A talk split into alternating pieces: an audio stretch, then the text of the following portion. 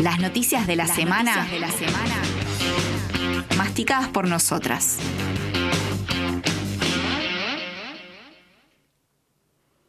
Bien, bueno, estamos al aire en el segundo bloque. Me quedé esperando la musiquita de fondo, que no la escuchaba. Eh, estamos en el segundo bloque, que sería el de noticias, porque así lo anuncia la columna. Y vamos a hablar de tres cuestiones en particular para comentar. Una tiene que ver con un reclamo que hicieron desde em, el foro de la 2302, más organizaciones y funcionarios públicos. eh, no de la gestión, sino tipo diputados, Diputados. y diputadas, eh, por la línea 102. Eh, que nos vas a comentar vos, Aileen. ¿Qué, Sí. ¿A qué se dedica la línea 102? Bien, sí, eh, importante primero Saber. contar un poco sobre esto, ¿no? Eh, porque por ahí puede haber mucha gente que no la, no la conoce. La línea 102 eh, es un servicio de atención al maltrato y abuso sexual infanto-juvenil que funciona en el Hospital Castro Rendón, o sea que en principio atienden situaciones de Neuquén Capital. eh, de, digamos, de niños y niñas y también adolescentes que, eh, que son víctimas, digamos, de, de, alguna- de algún tipo de violencia, de abuso sexual, eh, que requieren tratamientos médicos, bueno, eh, asisten a, a esta línea. Eh, y bueno, eh, la línea eh, trabaja, digamos, con distintos puede ser con demanda espontánea a través de llamados o con derivaciones que hacen otros organismos, digamos, del Estado que trabajan con, con estas- esta población, ¿no? Puede ser, digamos, el misma, la- digamos, el sistema de salud o también justicia, puede ser las defensorías de, de niños, niñas y adolescentes. Eh, y bueno, un poco, digamos, lo que, lo que surge, digamos, como una demanda de este de este dispositivo es, eh, por un lado, digamos, como la insuficiencia de personal, de profesionales para poder eh, atender la demanda. Eh, por lo que leía en, el 21 de septiembre, que, sale, digamos, este escrito de, del, foro de la, de la 2302, con, el apoyo de un montón de personas que, eh, e instituciones que están, preocupadas por, la situación. Eh, esta línea tenía cinco personas, ¿no? cinco profesionales que atendían toda esta demanda. Eh, y un poco de lo que, lo que cuenta la noticia es que hace 31 años que funciona este dispositivo. Y, y bueno, obviamente que la población eh, cambió totalmente. eh, y obviamente, además, estamos hablando de, de situaciones, o sea, sumamente complejas y problemáticas, ¿no?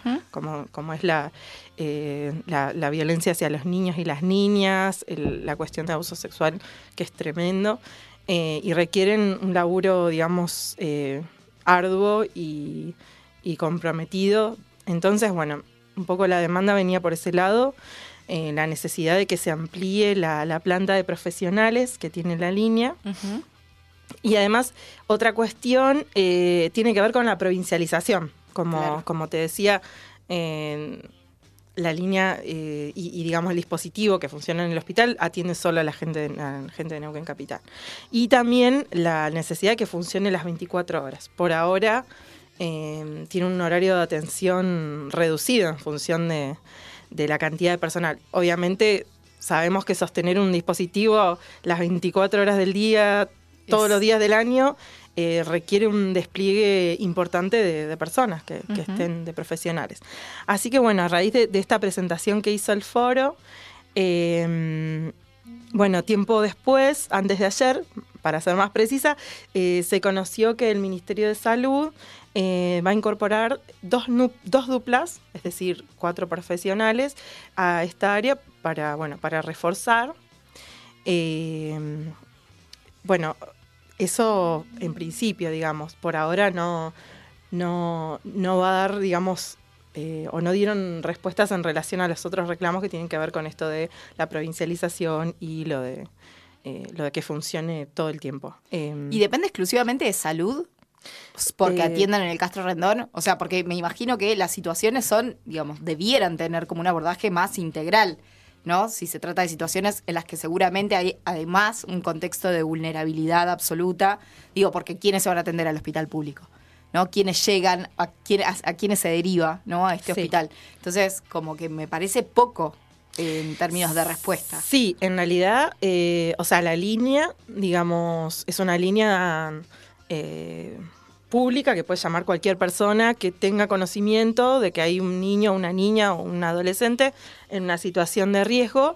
Eh, y después hay otros organismos del Estado que también trabajan, digamos, la aplicación de la 2302, como las defensorías, que, son del Poder Judicial, que también tienen responsabilidad, digamos, en, estas situaciones. Eh, en este caso sería más lo que tiene que ver con tratamiento, digamos. Claro. Cómo se, se abordan estas situaciones desde el desde, las, desde la salud, digamos, de tratamiento psicológico, e incluso eh, hasta eh, tratamientos quirúrgicos o, todo lo que tenga que ver con eh, la atención de estas situaciones que son graves, ¿no? ¿Y qué pasa en el resto de la provincia? Ah, vos porque ya, sé que eso no estaba en las noticias, pero o sea, no, no es que desconocía, pero digo, ¿qué hacemos con los que viven más allá de Neuquén Capital? Y en, las, en las localidades también, obviamente el sistema de salud tiene un rol súper importante, tal vez no tiene estos dispositivos con una línea que se pueda llamar, pero eh, ante las situaciones también tienen que, eh, que atender a través de los dispositivos de, salud mental que tienen o los pocos profesionales que puedan haber. Eh, que a veces están como abordando, atajando todos los temas, la diversidad de temas, de violencia de género, bueno, Todas. Eh, salud mental en general. Eh, y después también tienen un rol importante las áreas de desarrollo social de los municipios, que también eh, al, ser tan cercano en, los municipios, los vecinos y las vecinas siempre al, que le van a golpear la puerta es al municipio, a las áreas donde, donde puede haber un recurso más rápido. entonces, bueno, hay, hay instituciones que trabajan, pero bueno, a veces se hace poco. Claro, o sea, hace poco pensando además en cómo crece la demanda y cómo aumentó, digamos, no sé si aumentó en sí, bueno, eso me lo podés decir vos, la violencia, pero sí la visibilización de la violencia, ¿no? Y la posibilidad de intervenir, ¿no? Entonces, digo, capaz que antes, no sé, que cagaron a palo un pibito porque lo está retando su papá, eh, nadie intervenía, pero si ves que eso es, una situación eh, sistemática, da para intervenir llamando al 102, ¿no? Claro. Ese sería como el camino ciudadano. Ah de intervención. Sí, como que hoy en día eh, estos temas están puestos en agenda y la gente de a, poco va tomando como más responsabilidad y, actúa más. Eh, aunque bueno, siempre es insuficiente. Las situaciones de, violencia contra los niños y las niñas, abuso sexual infantil, es de toda la vida. De siempre. Es, tremendo y es como que cuanto más buscamos, más encontramos, ¿no? Me parece que es tremendo. Eh, y bueno, por eso es tan importante que, el Estado fortalezca esto, porque si una, yo pensaba, ¿no? Cuando leí esta noticia, digo, los niños y las niñas son, digamos, de la población más desprotegida, porque si no los protegen los adultos y las adultas, eh, ¿quién los puede proteger, no? Claro, sobre todo cuando los adultos y adultas terminan siendo el problema en algunos casos, ¿no?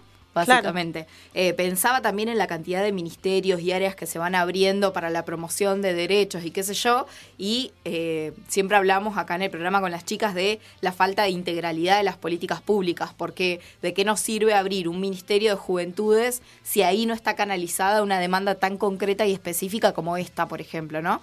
Como, falta terminar de unir.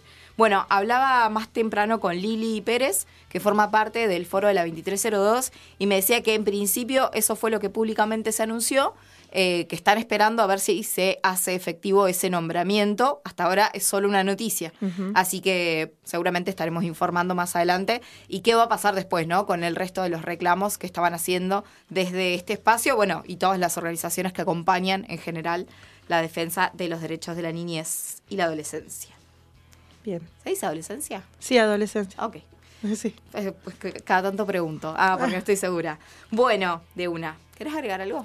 No, eh, esto agregar el, trabajo fundamental del foro, siempre ahí poniendo el, eh, históricamente el, cuerpo para, eh, para visibilizar estos temas, ¿no? Que como decía, si, si, si, no, si no hay adultos y adultas que están comprometidos con, con esto, es muy difícil que, bueno, que se avance, que se generen nuevas políticas, que haya más coordinación, que... Bueno, hace unos meses hablábamos también de otra de las denuncias que habían sacado que tenía que ver con la falta de leche en los, eh, en los hospitales, Mm. de esa que llega a través del Ministerio de Salud de la Nación, que baja al Ministerio de Salud de la provincia y que no se había repartido durante la pandemia y que, digamos, empezaron a darse cuenta porque hubo una persona que lo dijo y empezaron a llamar a todos los centros de salud y era verdad, hacía no sé cuántos meses que no se entregaba la mercadería y no había una razón específica, digamos, no es que no se había mandado, sino que tal vez la logística en el medio, en el medio de la pandemia había afectado esa distribución, pero digo, tan importante y tan básico como la lactancia eh, se había descuidado. Entonces hay como un montón de cuestiones para atender. Bueno, muy bien. Estamos en vivo en Radio Megafón transmitiendo desde la Casa Popular Arturo Jaureche. Nos siguen en nuestras redes sociales, en Facebook y en Instagram como Radio Megafón, en Twitter como arroba Megafón Radio. Yo te voy a contar dos cosas ahí, Linga Moneda. dos. No, la primera, rapidito, para contarles que hoy al mediodía declararon responsable al, palo- al policía Palominos, el que le disparó e hirió eh, al referente, dirigente eh, social y sindical Raúl Godoy. Eh, no sé si vos te acordás, pero eso fue cuando estaban por desalojar la maderera MAM, allá en el 2017 que hubo, bueno, obviamente hubo una orden de desalojo, avanzó la policía, dispararon, no era necesario disparar, de hecho, para ese desalojo, y eh, uno de los disparos que efectúan termina impactando en el pie de Raúl Godoy y lo termina hiriendo y de hecho, bueno, hoy todavía tiene dificultades, ¿no? O sea, fue bastante grave esa situación. Eh, bueno, así que hoy por unanimidad el tribunal declaró responsable al policía Sergio Palominos eh, y se consideró que eran lesiones agravadas por ser policía y por haber sido con arma de fuego. Eh, también se dijo que había sido producto de un abuso de la función policial, justamente porque además la situación no ameritaba ese despliegue Sí, de violencia. innecesario, Absolutamente innecesario. innecesario. Pero eh, también Raúl Godoy, las organizaciones que acompañaron y acompañamos eh, este reclamo de justicia, lo que planteaban es que esto es una victoria para los de este lado, porque en general cuando se lleva a juicio, se intenta denunciar los abusos y la represión policial, siempre la institución termina cubriendo de alguna manera el, accio- el accionar abusivo de una persona. Digo, la, la historia reciente nos, nos cuenta un montón de situaciones en, en Neuquén. Pero acá hay un agravante que tiene que ver con que es un dirigente social, eh, un dirigente político, y que eso le pone otro foco que tiene que ver con la persecución ¿sí? Y con el eh, disciplinamiento de la protesta social, ¿no? Entonces, volver a reivindicar el derecho a la protesta social y sacar esa, esa respuesta del Estado con el uso de la violencia, ¿no? Eh, bueno, fue la noticia del día de hoy, se estaba esperando. Por supuesto, habrá que esperar un par de meses para que finalmente se formule, el, eh, se formule bien los cargos y se lleve a juicio y todo lo demás. Eh, pero es una buena noticia porque por unanimidad el tribunal lo declaró responsable de los hechos ocurridos allá en el 2017. Bien, una para nosotros. Una para la... Una para el pueblo. Una para el pueblo. Ah, bueno, no sé si la gente está ya del otro lado viéndonos y escuchándonos, pero ya nos pueden empezar a hacer llegar sus mensajes de amor, eh, de, por favor, porque si no nos sentimos como en soledad. Bueno, y lo otro que te quería contar, que esto te va a interesar a vos. Ay, Ajá. capaz que tenés más data para tirarme. Y mm, bueno, y acá me dice, perdón, voy a agregar información de recién. eh, porque está Mica Cardoso, compañera del PTS, del otro lado, escuchando la radio, y le mandamos un beso gigante. Un beso. Dice, y además, en ese momento, era diputado provincial. Claro. Por- o sea, como que hay un montón de situaciones. Igual no es que no es lo mismo si le hubiera disparado cualquier otra persona, porque la policía básicamente no pregunta antes de disparar, pero además era diputado provincial. Entonces eso generó una situación de mayor conflicto. Me acuerdo igual de ese momento. Ahí estuvimos también acompañando desde nuestro lugar, Mica. Que es así. No sé si nos está viendo o escuchando, pero acá estamos, bancando en la misma vereda esas situaciones de denuncia y repudio de la represión policial. No le decimos más violencia institucional porque violencia institucional es que te hagan esperar al rayo del sol para hacer un trámite también. Esto es represión, es el uso de la fuerza pública en estas situaciones. Eh, bueno, la otra noticia que te quería contar es un anuncio que hizo hoy el Gobierno Nacional de la mano del Ministerio de Mujeres, Géneros y Diversidad junto con el Ministerio de Trabajo, eh, que lanzaron el programa Registradas. Tengo como algunas cosas para decir al respecto. Bueno, el objetivo es formalizar y subsidiar entre un 30 y un 40% del salario de los trabajadores de casas particulares, las trabajadoras de casas particulares. Eh, están con esto buscando reducir la informalidad y garantizar eh, la permanencia en un empleo registrado, cosa que ya de por sí es bastante difícil, ¿no? Eh, en este tipo de trabajos en particular. Se espera que de mínima el programa alcance a unas 90.000 trabajadoras y recordaban hoy más temprano que estar registrada no es incompatible con la AUH y la tarjeta alimentar.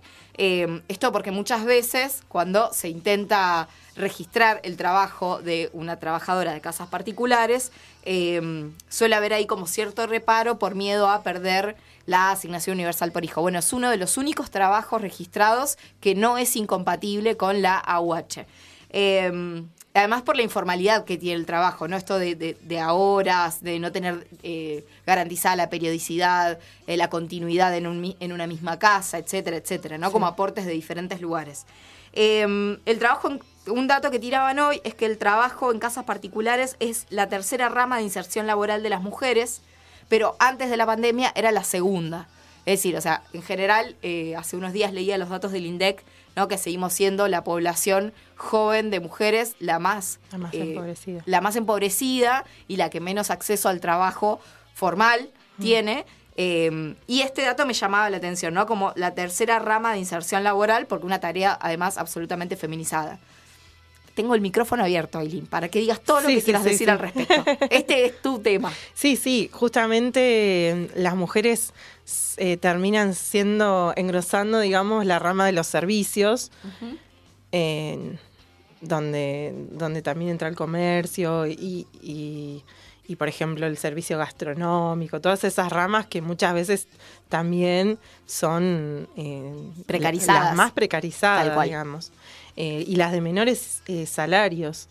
Eh, entonces, de alguna forma, eso, cuando vemos el, digamos, los números y vemos cuánto ganan las mujeres en promedio y cuánto ganan los varones, ahí está la brecha, ¿no? Una, una diferencia de, no sé, de alrededor del 20%. en favor de, de, los varones en detrimento de las mujeres. Exactamente. Bueno, acá lo que me parecía raro es como me resulta llamativo el dato de que sea la tercera rama de inserción laboral de las mujeres y que sobre ese mundo de e, esa inserción laboral, que no es necesariamente toda formal, se esté buscando eh, esto, un alcance mínimo de 90.000 personas, ¿sí? Para que sean registradas. Em, y al mismo tiempo pensaba como en, en este subsidiar a quienes son empleadores para que paguen, eh, nada, para que se les reduzca la carga sobre tener una persona que trabaja en la casa. ¿No? Como, qué fuerte, ¿no? Tener que estar acompañando ahí a, los individuales, porque digo, no es lo mismo los subsidios a las pymes o a, las, o a los empresarios para la contratación de una cantidad de trabajadores que a familias que tienen a su vez eh, en su casa una persona trabajando y que no siempre la tienen registrada. Entonces ahí hay como una cosa que me hacía bastante ruido. Y después el resto de incompatibilidades que aparecen, porque muchas de las trabajadoras de casas particulares, eh, no sé, por ejemplo, tienen el monotributo social porque además de eso hacen otra cosa. Entonces, digo, registrarse sería perder el monotributo social que les habilita a hacer otro tipo de actividades. Entonces, me parece que es un programa que está bueno en principio, como tiene buenos objetivos, pero me parece de difícil implementación, de alguna manera. ¿No? Eh, y por otro lado, pienso, si es la tercera rama de inserción laboral, vamos a dejar que, digamos, como que siga siendo el único camino de trabajo para las mujeres, o sea, el único que abraza y alcanza mayoritariamente a mujeres. Me hace ruido. Claro, y yo creo que, digamos, eh, hay como cuestiones de, corto, mediano y largo plazo, ¿no? Y me parece que a veces el Estado o el gobierno eh, implementan este tipo de políticas que son como, son del momento, son para resolver algo que está ocurriendo ya que es esta situación, ¿no? De que las mujeres, en una gran cantidad o mayoría de mujeres trabajan en el servicio doméstico, que en, las casas particulares, eh, y bueno, y entonces desde ahí eh, se paran para, para plantear estas cuestiones. Obviamente que para que para que haya esta transformación que vos decís, hay que generar otras políticas que, que tiendan a, a, promover que las mujeres puedan acceder a otro tipo de formación, que puedan... Bueno, hay cuestiones culturales muy arraigadas que, qué sé yo, ¿por qué los varones no trabajan en casas particulares? ¿no? ¿Por qué las mujeres eh, no son contratadas para ser gasistas? O por qué, digo, eso más allá de que hayan políticas, eh, es, algo que tiene que ir madurando la sociedad como en su conjunto. Rompiendo los estereotipos de género en el trabajo. Pero pensaba también, y no lo había dicho, este programa que se llama Registradas eh, va a tener en principio una duración de seis meses, porque justamente lo que se está apuntando es a incentivar el registro y la formalidad del trabajo que durante la pandemia, o sea, si ya venía mal, durante la pandemia se perdió mucho más más de 300.000 puestos de trabajo, eh, que no quiere decir que hay 300.000 personas no trabajando, sino que están changueando y mm. tratando de llegar a fin de mes. Entonces se complica más la cosa, ¿no? Ahí hay como una. Sabíamos que estas semanas van a ser así medio de batería de medidas, pero pienso que incompatible si mm, mañana pasado anuncian un IFE nuevamente para llegar a fin de año mm. eh, y, cuántas de las mujeres en, que hoy trabajan en casas particulares de manera no registrada, eh, bueno, se van a negar un poco y con, el aval de, quienes contratan también, diciendo como, bueno, no, te conviene cobrar el IFE, después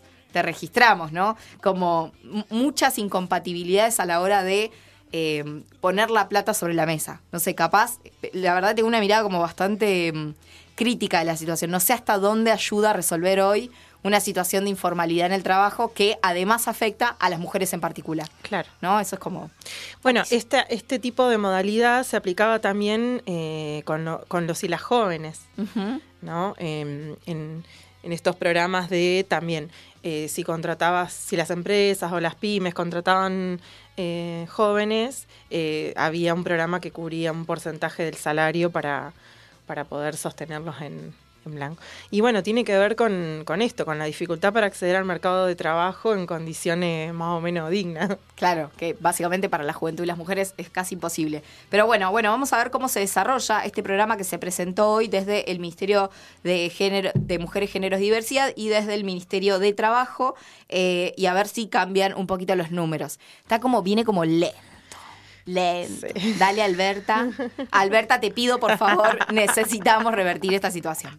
Bueno, son las 17.31 minutos. Esto venimos con una un timing hoy increíble. Eh, les recordamos que estamos saliendo en vivo por Radio Megafon, nos escuchan en www.radiomegafon.com.ar, se pueden descargar la aplicación desde Play Store, nos ven ahora en vivo y en directo por nuestro canal de YouTube. Recuerden hacerle clic a la campanita para que les vaya avisando toda la programación que tenemos. Em, ¿Y qué más? Ah, bueno, y ya que están, si están ahí tomando un mate, lo que sea, corrigiendo, trabajos prácticos de la escuela, cosas por el estilo, se meten en www.radiomegafon.com.ar barra comunidad, sacan la tarjeta que tienen en la billetera y se hacen socios a partir de 200 pesos y ayudan a sostener este maravilloso medio de comunicación que viene creciendo. bueno, yo el otro día hice uso de mi comunidad. Muy bien. ¿A dónde? Fui a la librería, a Mala Palabra. Mala Palabra, Fui a la librería, parte de la comunidad. Me compré de todo porque dije, bueno, uno para regalar, otro para mí, otro, bueno, este también.